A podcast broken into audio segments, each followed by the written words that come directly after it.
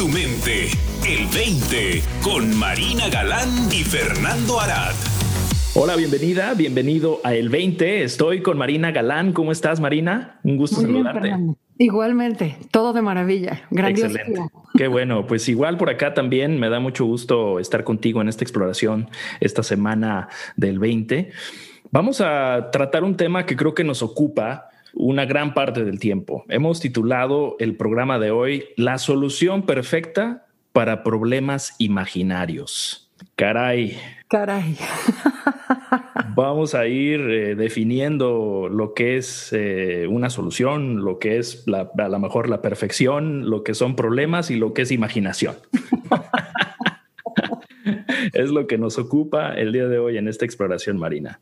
Así es, Fer. Y creo que la, la, inquietud de, de, abordar este tema sale porque, pues, de pronto hemos estado dándonos cuenta de manera individual y conjunta, tú y yo, la inmensa cantidad de tiempo que pasamos en, en el mundo inventado, por llamarlo de alguna manera, ¿no? En, el, en, en un mundo que ni siquiera sabemos si va a suceder, si va a llegar, si está sucediendo, pero estamos imaginando que sí está sucediendo, ¿no? O sea, todo lo que son cuando nos ponemos a asumir, cuando nos ponemos a prever, cuando nos ponemos a, a planear, todo eso nos quita del momento presente.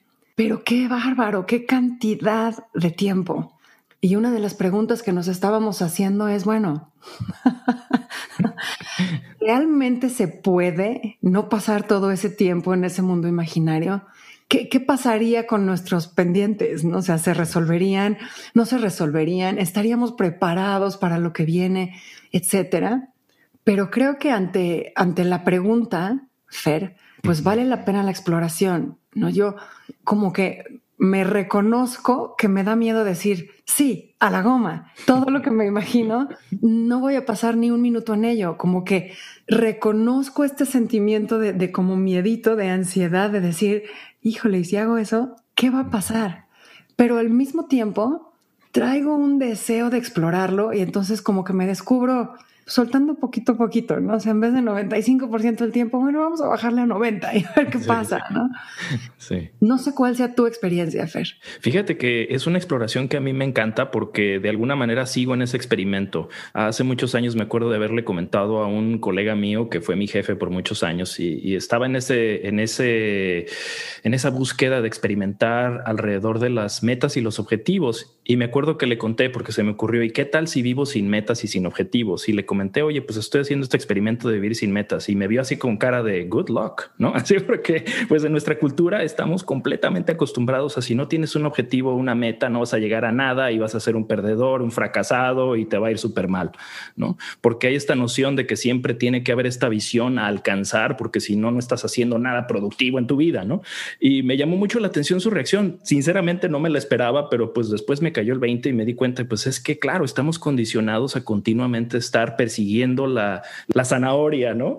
Entonces, para mí ha sido una exploración interesante, lo probé un tiempo, creo que me dio mucha libertad, después me regresé otra vez a tener mis listas de, objetivos, etcétera, ¿no? O sea, sigo en esa exploración, te soy sincero, yo también he estado en esos, en esos periodos de vida donde me siento con mayor libertad y ligereza al no tener una, un objetivo tan concreto y en otras ocasiones me siento que ese objetivo concreto me da, me da cierto ímpetu para poderme mover hacia algo más concreto y de alguna manera como que me organiza la mente y la vida para voltear a ver hacia ahí y sí siento que tiene su función. Entonces sigo en eso, yo actualmente estoy en, un, en una etapa y un proceso de soltar mucho también esa e, esa necesidad de tener una visión y un objetivo claro. Eh, de hecho, he tenido mucha confusión alrededor de objetivos y visiones, etcétera. Entonces, estoy en la exploración marina. Me encanta que, que cubramos este tema hoy porque estoy también con el deseo de ver más alrededor de esto. Fantástico. Me encanta lo que, lo que dices, ¿no? Porque cuando lo estabas diciendo, estaba yo imaginando, lo que me vino a la mente fue, me pregunto si los, si los bebés se ponen como objetivo caminar, ¿no? O gatear, o así, o, si nada más sucede porque es lo que están inspirados a hacer en el momento. Y creo que este tema de Sí, aprendemos que si no tienes un objetivo, que si no tienes una meta, vas a ser un fracasado bueno para nada, no, vas a, no vas a moverte, no, no vas a hacer nada. Nos obliga a establecer metas y objetivos como desde una mente racional, haya o no haya inspiración, haya o no haya un movimiento natural hacia ello. Y me pregunto, pues, ¿qué tanto nos roba eso? ¿No? De la misma manera que, la prisa nos resta mucho más de lo que nos da, ¿no? Es como una completa ilusión de, ah, con la prisa voy a tener más tiempo y en realidad te roba todo el tiempo. Me da la impresión de que, de que este fijarse metas desde lo racional y que no obedecen a un movimiento natural interior nos roba de presencia, nos roba de, de calidad de escucha al momento presente, nos roba de la posibilidad de colaborar con la vida y, las invitaciones que está trayendo en este momento, ¿no? Como que nos saca de, la posibilidad de leernos en presente y nos arroja a un futuro completamente imaginado. Sí. Eh, hasta ahorita estamos hablando del imaginado personal, ¿no? si quieres verlo así. Pero híjole, Fer, hay un, hay un imaginado común. Yo me doy cuenta, por ejemplo, en las parejas cuántísimas veces hay, es que como dijo esto, realmente lo que está pasando es aquello, ¿no? O como actuó así, realmente lo que está sucediendo es esto, o lo que quiso hacerme saber era aquello. Y entonces estamos haciendo interpretaciones desde, desde una visión completamente parcial del asunto. En vez de quedarnos en lo desconocido y decir, no tengo idea de qué, de qué habría querido decir con eso, mejor se lo pregunto o mejor espero a ver qué sucede.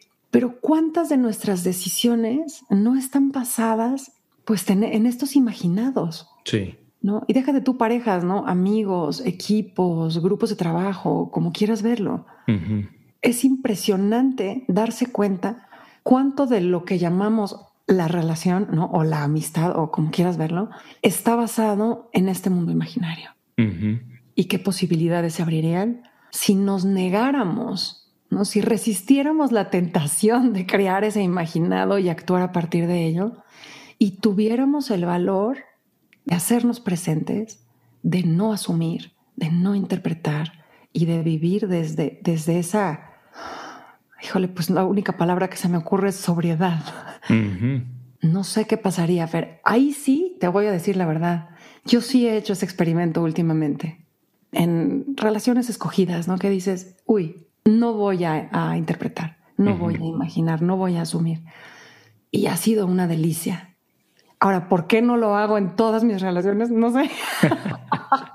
sí. Algo pasa ahí, ¿no? Quizá porque todavía me cuesta trabajo, ¿no? O sea, me doy cuenta de que requiere un, no te voy a decir un esfuerzo, porque en realidad lo que requiere es caer en cuenta de que lo estás haciendo y dejar de hacerlo, ¿no? O negarte a hacerlo, retirarte de esa jugada. Sí, es que creo que también nuestra mente prefiere tomar atajos, ¿no? Entonces asumimos ciertas cosas al respecto de una persona que, que acompañamos frecuentemente y pues se vuelve como este tipo de atajo para, para hacer la interacción más práctica, ¿no? También porque requiere de este esperar un poquito, el no asumir requiere de ponerte en blanco y es una, es una conversación o una relación o una interacción un poquito más pausada, creo yo, ¿no? Entonces, en nuestras interacciones cotidianas y diarias, como que esa, ese atajo que nuestra mente nos provee, pues hace la interacción un poquito más, más, más rapidita, ¿no? Pues sí, de acuerdo pero terminamos, terminamos interactuando con guiones que tenemos de los otros y no con los otros. Claro, sí. No, o sea, le quitamos a la persona la posibilidad de ser ella misma ¿eh? y, ser presente en el, en el momento. Y nada más estamos reaccionando tipo gatillo, ¿no? Desde el que traemos de ellos. Ahora, una relación en la que te permites no asumir, pues no nada más se vuelve más honesta, Fer, ¿no? Se vuelve infinitamente más generosa porque le, le permites al otro ser, le permites al otro mostrarse, le permites al otro llevar a cabo este proceso de descubrimiento de quién soy hoy. En otras palabras, le das la oportunidad al otro de salirse del guion que tienes de él y descubrirse ante ti. Sí, de acuerdo. Yo creo que en una relación íntima, una relación cercana, definitivamente esa postura, eh, por llamarlo de alguna forma, es muy importante, ¿no? Y creo que asumimos, por ejemplo, el que conocemos a nuestra pareja, cuando en realidad conocemos una pequeñez de lo que es esa persona, ¿no? Como inclusive no nos, no nos llegamos a conocer completamente a nosotros mismos. ¿Cómo vamos a pretender conocer a la persona que está enfrente de nosotros, ¿no? Y con la que quizá hemos pasado 10, 15, 20 años, ¿no? Porque solo no nos conocemos de, fondo a nosotros, somos un gran misterio y no nos atrevemos muchas veces a ver, ir más allá de lo que creemos ser nosotros mismos. Pues imagínate eh, qué sucede con la otra persona y además no solo eso, sino que también estamos en un continuo proceso de transformación en la que nuestra pareja se está transformando frente a nuestros propios ojos. Entonces lo que asumíamos que es que mi esposa o mi esposo, mi novia, mi novio, mi amigo es así, pues en realidad eso pudo haber cambiado dos minutos después de que empezaste a platicar con él, con ella, ¿no? Completamente, Fer. Híjole, pero me acabas de dar una sacudida, ¿no? ¿Qué se sacudió? Me acabas de dar una sacudida en términos de, ah, claro, también podemos no asumir quiénes somos nosotros, mm. ¿no? Y en esta relación con nosotros mismos podemos tener la misma generosidad, mm. la misma presencia, la misma apertura y darnos la posibilidad de descubrir quiénes somos ahorita, mm. quiénes somos ahora ante este reto, ante esta circunstancia. Y fíjate, Fer, que hasta ahorita pues estamos en relaciones, ahora sí que interpersonales y hacia nosotros mismos, ¿no? Pero, o sea, esto, creo que este tema del, imaginado se da en todo. Hoy en la, en la mañana, bueno, hoy en la muy, muy, muy madrugada, que no podía yo dormir, estuve leyendo eh, una serie de interacciones que hay en una red social entre empresarios mexicanos ahora ante la pandemia. Y había una, un hilo muy interesante, muy interesante, de un cuate que decía, o sea, que estaba como aceptando que él no era un empresario, entre comillas, preparado. No sé, a lo mejor no había estudiado una carrera, no, no tengo claro a qué se refería, ¿no? Pero sacaba a la mesa esto mismo de lo que estamos hablando en su mundo. Y decía, qué cantidad de, esfuerzo y qué cantidad de recursos se gastan en la visión y no sé qué, y el plan a cinco años y el etcétera. Cuando la verdad, la verdad, la verdad es que todo es intuición en el momento. ¿No? Y ya vemos muy grandes, muy exitosos empresarios que, que lo tenemos claro y como que hacía una invitación a que los demás pues hicieran un poquito de examen de conciencia, a ver si realmente sacaban jugo de estos, de estos grandes imaginados o si realmente era un tema de, bueno, paso el tiempo en el imaginado, pero a la hora de la hora de la hora de verdad, pues tengo que alimentarme de esa, de esa intuición y de esa, de esa sabiduría interior, ¿no? Y era sorprendente la cantidad de personas que contestaban diciendo, sí, tienes razón, yo soy de esos, me identifico perfecto, ¿no? Y alguno que otro tímido por ahí decía, no, sí, sí, es importantísimo, pero la verdad es que, digo, en ningún momento se volvió eh, confrontativo, pero de alguna manera, o sea, veías los argumentos que trataban de presentar y no se sostenían. Claro. Nuestra neurosis e inseguridades como individuos y colectivos se reflejan en esos procesos de negocios que muchas veces nos enredamos en ellos, ¿no? Eh, estamos eh, de nuevo creo que condicionados a tratar de entender eh, hacia dónde vamos recibiendo más información y analizando lo que ya pasó. Y lo que va a pasar, pues no lo conocemos. Entonces nos, nos resguardamos en lo que ya pasó y asegurarnos de crear un modelito, ¿no? De cómo fue y cómo funcionó para entonces tratar de aplicarlo en, en lo que desconocemos, el futuro, ¿no? Entonces podemos pasar meses, y yo he sido parte de esos procesos, de meses y semanas de estrategia y de análisis en donde tienes a todo un equipo viendo data y dándote los resultados de lo que ya fue hace años, hace meses, ¿no? Y creyendo que con eso vas a solucionar el reto que te va a llegar en un año y medio. Entonces, todos estos procesos los seguimos como realmente yo lo que he palpado en el mundo del negocio, Marina, y creo que aplica obviamente también en nuestras vidas eh, como individuos, es de que nosotros si, si realmente indagamos, sabemos que eso es un, es un, es un juego pero participamos porque pues es parte del juego estratégico, ¿no? Vamos a hablar con el CEO y vamos a hablar con el vicepresidente de finanzas y hacernos todos creer que sabemos el futuro. que sabemos cómo va a estar la economía global para el 2025 y hacer un plan a cinco años, ¿no? Y todos sabemos que no sabemos, pero hacemos ese ejercicio porque es parte del ritual, eh, del ritual dentro de la empresa en la que participamos, ¿no? Y los emprendedores, estos más de instinto, saben que todo eso es una chaqueta mental, ¿no? Entonces se van más por a ver qué solución requiere ahorita mi cliente ¡pum!, le voy a encontrar la solución al problema que mi cliente me está presentando aquí, ahora, en el momento, no a dos años. hablaban de muchísimos casos específicos, ¿no? O sea, estaban dando ejemplo tras ejemplo tras ejemplo. Notable, notable los resultados, ¿no? Muchos de ellos hablaban de, pues fíjate, ahora me vinieron a contar que hace 25 años hice esto con un cliente y que eso impactó de estas maneras al cliente y, ese cliente me recomendó con otros que llegaron. Yo la neta es que ni me acuerdo de ese cliente, ni me acuerdo de esa decisión. Tampoco sabía que estos otros habían llegado desde ahí, pero, pero pues así sucedió.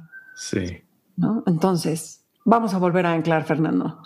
A lo mejor, o sea, esto que dices es del juego, ¿no? Y, se valora mucho a la persona que está dispuesta a entrar en el juego e imaginar todas estas estrategias y todos estos futuros posibles, pues porque pareciera estar más preparado para lo que pudiera llegar a suceder.